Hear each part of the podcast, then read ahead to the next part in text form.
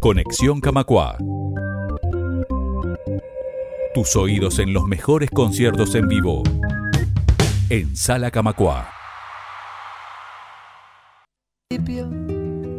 Donde brota la vida como semillas sin cáscara. Desnudémonos para salvarnos del tiempo y que sea la vida un manantial sin máscaras. Desnudémonos para hacernos libres. Esta es la música de Pedro Pastor. Desnudémonos se llama la canción. Es la canción que abre el álbum Vulnerables, el tercer álbum de estudio de Pastor. Pedro Pastor es español, nacido en Madrid, es hijo del reconocido cantautor Luis Pastor y sobrino de Pedro Guerra, otro reconocido músico español, y ha hecho su propia carrera con gran éxito en su país y también fuera de fronteras. De hecho, Pedro Pastor está empezando una gira por Latinoamérica que comenzará este viernes 8 de noviembre justamente aquí en Uruguay, en Montevideo, en la sala Camacuá. La fecha del 8 de noviembre ya se agotó y se generó una nueva función el domingo 10 de noviembre. Luego la gira seguirá por Argentina, Chile, Colombia, México y Costa Rica. Previo a este show en Sala Camacuá, conversamos con Pedro Pastor. Él estaba en ese momento que charlamos con él por teléfono, regresando por la ruta desde el Cabo Polonio, donde estuvo unos días conociendo antes de venirse a Montevideo. La charla arranca por ahí, ya que estábamos, le preguntamos qué le había parecido el Cabo, y después hablamos sobre su música, sobre su historia y sus motivaciones en general. Vamos a escuchar esta entrevista con Pedro Pastor realizada el pasado jueves. Pedro Pastor en Uruguay. preguntarte, bueno, ¿a qué altura del camino vas? Porque sabemos que estás volviendo por, por la ruta del Cabo Polonio, ¿puede ser? Eso es, sí. Sí, pues ahora mismo la verdad que salimos un ratito, ¿no? Ya sé muy bien voy, voy aquí mirando, después de pillar desconexión, mirando el móvil, intentando pillar el wifi de wifi del autobús y haciendo publicidad en las redes sociales. Así que me estoy perdiendo, el- me estoy perdiendo el paisaje de vuelta, la vida, la vida de la ruta tiene estas cosas. sí. ¿Qué te pareció el Cabo Polonio? ¿Y por qué elegiste ir ahí? Bien, yo creo que es como una, una profundidad muy liviana, o algo así, ¿no? Es como una ensoñación, ¿no? Por supuesto, es una ensoñación. Y luego eso me resultó todo muy profundo, pero también muy piano, porque es verdad que el hecho de que no haya muchos estímulos materiales como los que hay en cualquier otro lugar del mundo, como los que hay sobre todo en las ciudades, ¿no? Desde la posibilidad de- del consumo, como la publicidad, como las pantallas, ¿no? Lo mismo que te venía contando, que me estoy perdiendo el paisaje porque estoy mirando la pantalla. Pues el hecho de que no haya nada de eso hace un, un lugar absolutamente estimulante y profundo, introspectivo, ¿no? Pero luego además hemos coincidido con una gente muy preciosa y hemos formado una comunidad muy bonita y ha sido, o sea, ha sido, ha sido increíble, la verdad. ¿Eh? ¿Quién te había contado del Cabo Polonio? ¿Las Perotá Chingó, tal vez? No, no, no, mucha gente, gente de la ruta, gente cotidiana. Verás que nosotros, yo vengo viajando hace ya algunos años por el, por este continente y, y bueno, tú sabes que, que estas, estas datas se transmiten, ¿no? Entre la gente que está en el viaje, la gente que está en la ruta se va contando, pues estuve aquí y flasheé por esto, o estuve aquí, flasheé por lo otro, y yo hace ya muchos años que quería conocer, pero la vida no me permite hacerlo hasta ahora. Lo cual me alegro, porque yo siempre creo que todo pasa por algo y tenía, tuvo que ser ahora. Vos ya conocías así Montevideo. Eh, ¿Qué recuerdo tenés? Estuve dos veces en Montevideo. Ahí vas, ¿qué recuerdo tenés de- de- del público uruguayo, de esas primeras visitas? Bien, la primera vez fue un concierto muy chiquitito en Contraluz, en el hostel. Y, ahí, eh, y, y la segunda vez tocamos dos veces con Suso en Tartamudo. Y la verdad que fueron conciertos muy lindos. Y bueno, más allá del público, recuerdo de ese viaje ir al hipódromo o, o bailar candombe, ¿no? Y al final. Y luego también, pues, la gente que conocí, con la que compartí durante esa semanita que estuve. Y, y nada, mucho, no sé, mucho cariño. Yo creo que la gente que andamos en ruta siempre, como te decía antes, vamos a ir generando lazos y vínculos que permanecen intactos al espacio-tiempo y pasan años y regresas y te encuentras con gente que ya conocías, con gente nueva y sigues creando esa, esa hermosa red. Está bueno. Eh, con Suso, si mal no recuerdo, fue con él que cantaste El tiempo está después, de Cabrera. Sí, lo grabamos en un disco en directo, sí. ¿Cómo llegaste a, a la música de Fernando Cabrera? La verdad que genera curiosidad desde acá de Uruguay que haya llegado a España y además de él, ¿qué otras cosas o qué otras referencias tenés de la música uruguaya? Pues mira, te digo algo, yo creo que, es que, o sea, la gente que somos exploradores de la música como yo, que inquieta, le gusta la música a todo el mundo y que además somos amantes de la buena canción y de la trova, eh, estamos en constante, búsqueda, quiero decir, nos llega, ¿no? Llegamos a conocer a muchos músicos, diferentes cantores que a lo mejor nos llegan a nuestros conciudadanos. Yo dice Cabrera, cuando le fui a ver a tocar a España, esta primera vez que fue, hace tres años, porque ahora volvió. Eh, es verdad que en la sala solo había uruguayos y músicos, ¿no? Españoles. porque es verdad que, que, aún no llegó a, la ciudadanía, sino que llegó a, pues, a la gente más investigadora, ¿no? Y, y bueno, sí, no sé, te puedo dar, claro, te puedo dar, me gusta mucho Cabrera, me gusta Mateo, y, me gusta Gustavo, ya, por supuesto, Grailer, que siempre fue nuestro, referente, ¿no? Ahí en España, uno de los grandes referentes de la canción. Eh, vamos a hablar ahora sobre, sobre tu disco Vulnerables, que es el que venís a presentar junto a la banda, junto a los Locos Descalzos. Y me interesó de la canción que se llama Vulnerables, una, una frase que dice, que me parece que es muy elocuente sobre el concepto de vulnerabilidad, que es nuestro pecho una diana al descubierto. ¿Por qué elegiste ese concepto de, de vulnerabilidad, de vulnerables, para la canción y para el disco todo?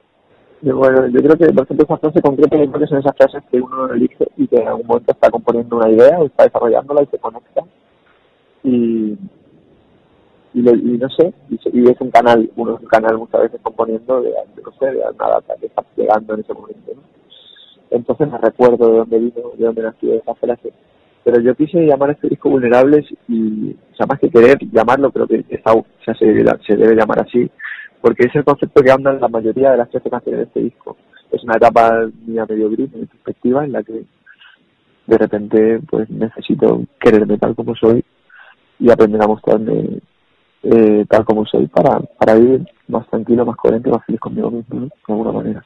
Mm, de ahí también se asocia lo de, lo de desnudarse, lo de desnudémonos, que es otra de las canciones. Sí, ahí, el disco se va a llamar en principio de la otra manera. Pero luego le cambié el nombre. Me gustó más vulnerables que desnudémonos. Como que, no sé, era como más inclusivo y, y, y creo que en realidad representaba más el concepto. Por lo menos desde dónde fueron escritas las canciones, ¿no? Ajá. En, tu música siempre está muy presente el tema de la letra, es, es muy fuerte. Esa inspiración, ¿de dónde proviene? No lo sé, yo siempre he sido escritor desde muy pequeñito. Es algo que es, ha sido una, manera que yo tengo de expresarme más allá de las canciones. Eh, o sea, siempre llevo una bitácora de viaje y de vida y luego llevo una libreta me escribo escrito automático, me escribo poemas, me escribo reflexiones. Entonces siempre es un canal que yo que me siento cómodo expresándome y, ¿no? y explayándome. Entonces las canciones no podían ser de otra manera porque al fin, están siendo un, una excusa para acercar un mensaje, ¿no? A través de la música es siempre más fácil que sin ella. y luego empecé a descubrir la música en, su infinidad de expresiones y cada vez me enamoro más de los ritmos, de los timbres, de, la armonía. Y, pero la, letra no deja de no deja de tener ese peso que tiene porque ya te digo, o sea, siempre fue el, principal motivo por el que yo hacía canciones. O sea, ¿te sentiste antes escritor que músico o no hubo un orden? Sí. No, no, sí, antes escribí poesía que toqué la guitarra, sí. O uno más o menos a la par, pero sí fue primero la, la letra. Igual vos viniendo de una familia muy musical, eh, ¿en algún momento de tu vida existió la posibilidad de que no seas músico? Sí, claro, sí, nosotros somos tres hermanos y soy el único músico, si a eso te refieres. Así que eh, fuiste el único. Sí, sí, bueno, yo creo que todos somos seres musicales en, en, mi familia porque creo que la musicalidad pues es una, va por dentro, ¿no? y se nace musical.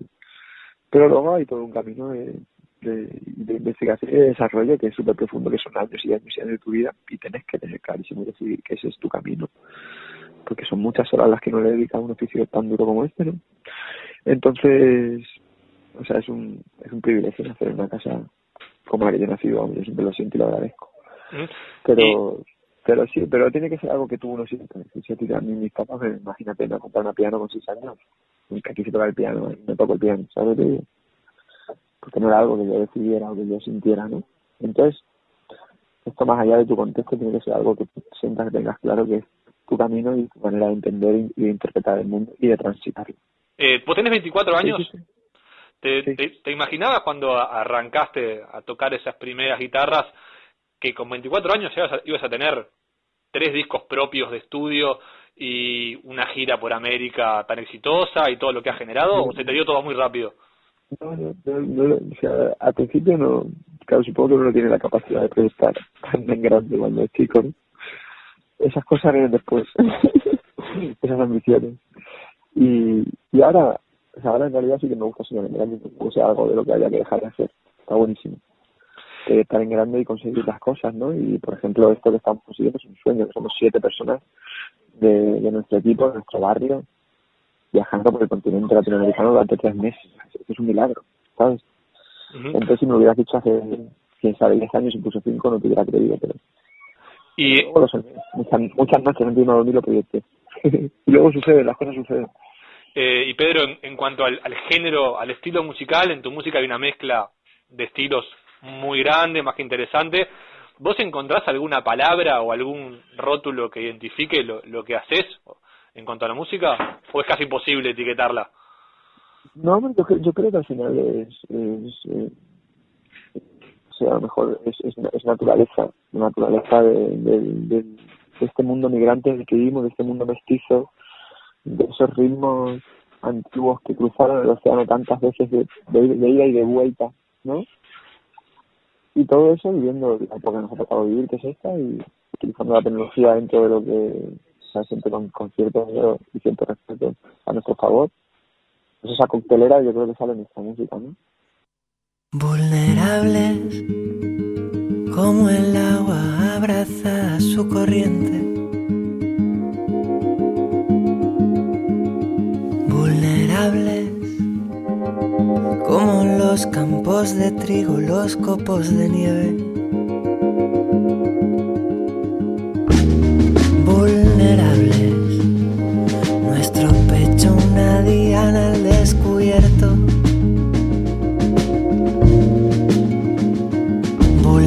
Vulnerables, un acertijo,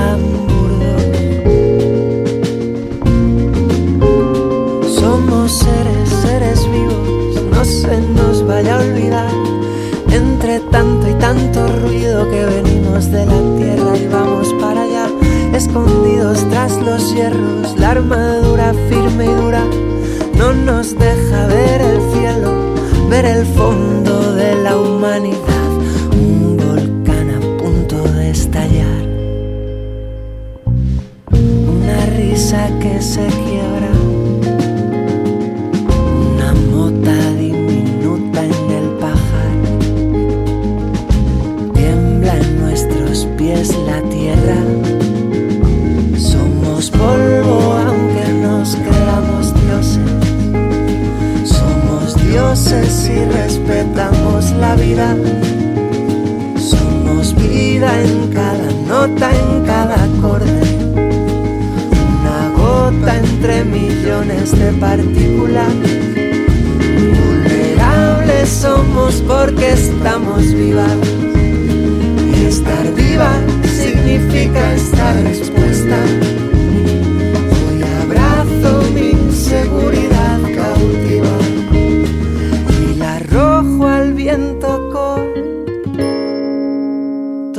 Mis fuerzas.